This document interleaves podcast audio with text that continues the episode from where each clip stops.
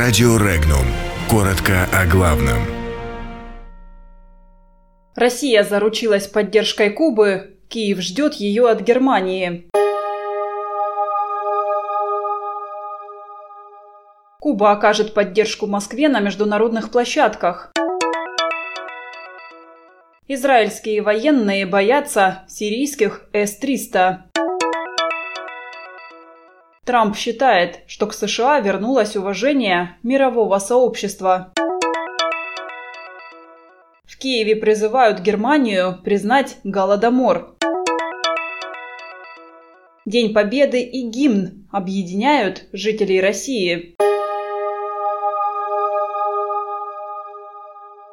Куба заверяет в поддержке России в вопросах борьбы с санкциями, а также выступает против приближения войск НАТО к границам страны. Об этом заявил председатель Государственного совета и Совета министров Республики Куба Мигель Марио Диас-Канель Бермудес в ходе встречи со спикером Госдумы Вячеславом Володиным. Куба осуждает санкционную политику США в отношении России и принятие односторонних мер против Москвы, в мире главное не стены строить, а строить мосты, сказал представитель Кубы.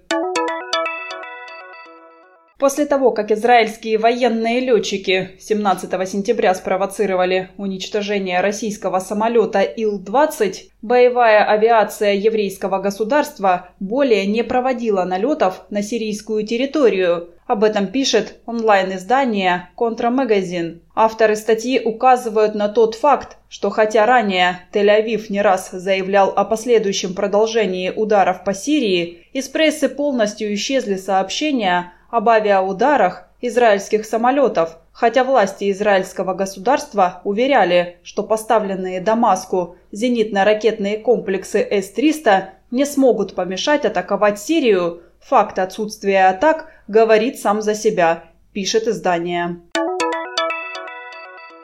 США вновь вернули себе уважение стран мира, в том числе России и Китая, об этом, выступая перед сторонниками в штате Миссури, заявил американский президент Дональд Трамп. Глава Белого дома также отметил, что некоторые мировые лидеры, которые по признанию самого Трампа не все ему нравятся, поздравляют его с достигнутыми успехами, в том числе с экономическими достижениями. Напомним, Вашингтон не раз заявлял, что главными противниками США являются Россия, Европейский Союз и Китай. Спикер Верховной Рады Андрей Порубий обратился к канцлеру Германии Ангеле Меркель с просьбой официально признать так называемый «Голодомор». Напомним, 4 октября Сенат США принял резолюцию, в которой признал так называемый Голодомор геноцидом украинского народа. Миф о Голодоморе является одним из краеугольных камней украинской политической нации. Накануне Дня народного единства социологи выяснили, какие символы являются объединяющими страну и ее граждан. Большинство опрошенных назвали победу в Великой Отечественной войне и гимн России главными символами единства. Такие данные представил Всероссийский центр изучения общественного мнения. Также символами, объединяющими страну, являются народ, любовь к родине и патриотизм. Подробности читайте на сайте Regnum.ru.